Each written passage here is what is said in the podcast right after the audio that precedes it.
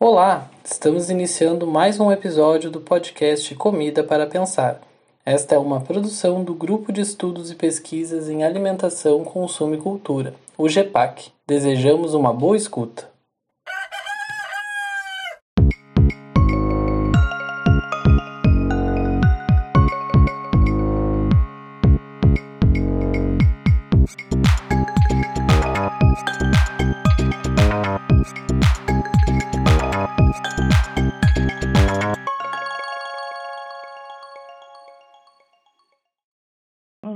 Podcast de hoje vamos falar sobre o artigo Práticas Ecoagrícolas Tradicionais, ontem hoje, escrito pela professora Ellen Wortmann.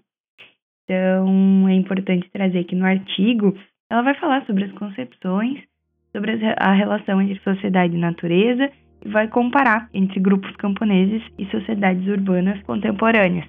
Então, no, no início do artigo, ela já logo traz que nos grupos camponeses uh, a gente percebe que há um triângulo entre Deus, o homem e a natureza, e Deus, né, como criador, vai estar no vértice superior, o homem como uma criação no segundo vértice e a natureza também como criação no outro vértice, né, no terceiro vértice. Há então um todo que vai se manifestar nesses três vértices e eles não podem ser desarticulados, porque visto que o homem a natureza eles vão ter uma relação de igualdade, pois são criaturas do mesmo Criador e vão responder a essa subordinação a Deus. Ah, já na concepção de mundo urbano, capitalista, globalizada, é evidente que Deus vai ficar de fora desse sistema e a natureza vai estar numa relação verticalizada, vai estar subordinada ao homem e a seu serviço. Outra questão importante é trazer que o homem ele não se vê como dono da terra, como uma mercadoria ele vai se ver como responsável pelo gerenciamento dessa terra, né, por aquele, por aquele período, e por isso, através do, do trabalho, ele vai alcançar a legitimidade do acesso a essa terra destinada por Deus a ele. Então, mais especificamente, o processo produtivo vai levar em consideração primeiro as necessidades da, da família dele, né, e depois o potencial da natureza, o que ela consegue, né, dar a produção vai se ajustar através do, do domínio cognitivo das características do ambiente e das condições, como o regime de chuva, as variedades das plantas, o florescimento, tipos de solo, os ventos e as fases da lua. Diferentemente de como é a produção capitalista urbana, que no texto traz um exemplo, né, e eu trago ele aqui também, como o trabalho dos técnicos do agronegócio, que eles vão analisar e vão fazer correções daqueles solos, com a intenção de, de atender a necessidade da mercadoria ser produzida, independente das necessidades do meio ambiente. E a autora também vai explicar que o, nos grupos camponeses eles vão trazer uma humanização da, da natureza, tanto positiva como negativa. Uh, na humanização positiva é porque é dito que a natureza vai dar o que ela quer dar, o que ela quer produzir depois ela vai precisar de um descanso, vai precisar de vitaminas, né, adubo. E de forma negativa, ela é humanizada quando é dito que se ela for explorada demasiadamente, a terra vai se vingar, dando pouco rendimento, né, produzindo pouco. Então, novamente percebemos essa ligação com Deus e também podemos observar na ligação que as pessoas têm com os santos, que é através dos santos que há um diálogo e pedidos de clemência, se tem respostas sobre a produção, avisos também, eh, diferentemente, né, de como a, as sociedades urbanas né, realizam essa produção, esse estudo. Olá, meu nome é Daniele, eu sou graduanda do curso de Ciências Sociais, licenciatura, e vou estar falando sobre as práticas ecoagrícolas que se aproximam, né, que são reconhecidas de fundamentos das práticas tradicionais. É, um exemplo dessa desses fundamentos semelhantes com as práticas tradicionais que são, estão presentes nas práticas ecoagrícolas é a função da negociação com a natureza, né? O manejo da natureza como característica é, semelhante, ou seja, pode-se pensar no ajuste da produção às necessidades familiares, como a nossa colega Jennifer falou, o manejo, né, do plantio de acordo com as necessidades da família e com as necessidades de sustento também. Então a gente tem essa prática passada de geração em geração, a gente tem essa prática semelhante a agricultura tradicional presente na agricultura ecológica, na prática ecoagrícola, né? A produção e o manejo do suficiente. Então a gente vai ter também a prática etnoecológica, que vai ser também um exemplo dessa adaptação das práticas tradicionais para a atualidade. A gente pode exemplificar, por exemplo, a utilização de árvores como repelente natural, por exemplo, o cinamomo, que antigamente eram plantados na beira das janelas para repelir os mosquitos, mesmo os insetos, que vão ser trazidos para a atualidade, introduzidos nessa realidade moderna, né?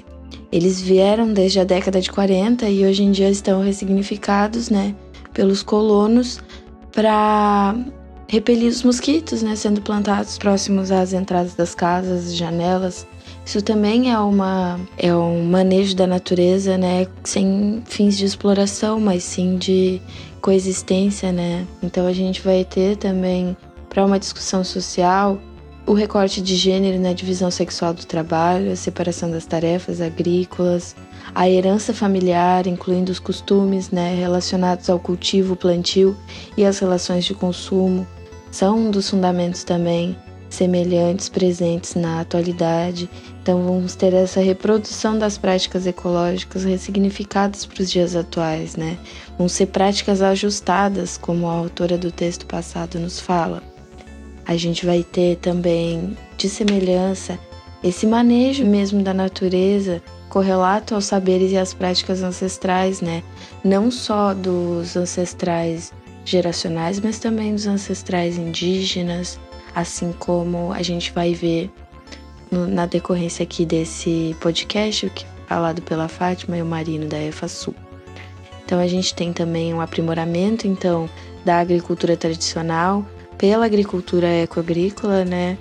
Que vai utilizar dos saberes tradicionais, dos saberes ancestrais, dos saberes geracionais, principalmente, da herança familiar também, da tradição social, como uma prática atual, ressignificada e atualizada para as necessidades modernas. Você está ouvindo o podcast Comida para Pensar. Meu nome é Marino, moro no assentamento Perseverantes na Luta, quinto distrito de Canguçu, sou técnico em agroecologia e egresso da EFASUL. É sabido que a prática ecoagrícola tradicional produziu e alimentou por muito tempo a humanidade, sendo solidária com a natureza, mas com a chegada da Revolução Verde, com um projeto tecnológico, um modelo de produção padronizado influenciou com sua ideologia e promoveu uma adesão e transição de uma grande parcela dos territórios agrícola tradicional, que vem com a promessa de erradicar a fome e a pobreza nas sociedades afetadas pela Segunda Guerra Mundial. Dentro desse contexto, cientistas começam a estudar os impactos socioambientais causados pelo novo modelo com base em agrotóxicos, químicos, sintéticos, sementes híbridas e destruição da natureza. Entretanto, cito Ana Primaveras, que começam a fazer um contraponto a partir do estudo e o cuidado do solo, da natureza e do ser humano. Valorizam os saberes e aprendizados acumulados, oferecendo como resistência e equidade nas práticas de produção. A agroecologia amplia as formas de agricultura, a permacultura, a biodinâmica, a holística, a orgânica, os SAFs, e assim vem mostrando ao longo dos anos uma nova cosmovisão, uma nova visão da agricultura, de ser humano, de sociedade. E então vemos muito próximo a concretização eco-agricultura sustentável. Segue com a minha amiga Giovana. Olá, me chamo Fátima Giovana Tessimer Santin, sou moradora da localidade de Ares Alegre, primeiro distrito do município de Canguçu. Atualmente estou atuando como educadora na área de Ciências Agrárias na Escola Família Agrícola da região Sul, EFASUL. Os conceitos vinculados aos saberes agroecológicos são correlatos às práticas dos nossos conhecimentos ancestrais, de agricultores, agricultoras e indígenas. A exemplo, podemos citar a adaptação de plantas alimentícias aos nossos tão riquíssimos biomas brasileiros, desde a produção de grãos, tubérculos até as fruteiras e lenhosas. Por via de regra, a rusticidade dos materiais selecionados em sistemas biodiversos, em que os cultivos ocorriam de forma simultânea, era uma busca constante. Na consolidação dos avanços das pesquisas vinculadas à agroecologia, que pode ser entendida como prática, ciência e movimento, a combinação de cultivos biodiversos associadas às cultivares resistentes a fatores bióticos e abióticos também são uma constante. A busca por uso de insumos naturais que otimizam a ciclagem de nutrientes e também estimulam os ciclos biogeoquímicos naturais, que culminam com a melhoria da fertilidade do solo e dos parâmetros relacionados à física do solo, é uma realidade na agricultura orgânica e agroecológica. A título de exemplo, no passado, a civilização indígena que habitava as margens do rio Amazonas construiu de forma correlata um solo que atualmente é classificado como terra preta de índio, em que todos esses parâmetros relacionados à qualidade física, química e biológica foram considerados e manejados por nossos ancestrais. Assim, tornam-se evidentes as similaridades existentes entre as práticas ecoagrícolas tradicionais e a agroecologia, e mais ainda, a importância desse diálogo de saberes para a consolidação da agricultura agroecológica no Brasil e no mundo. Você acabou de ouvir mais um episódio do podcast Comida para Pensar. Esperamos que tenha aproveitado e convidamos você a seguir o GEPAC nas redes sociais. Até a próxima!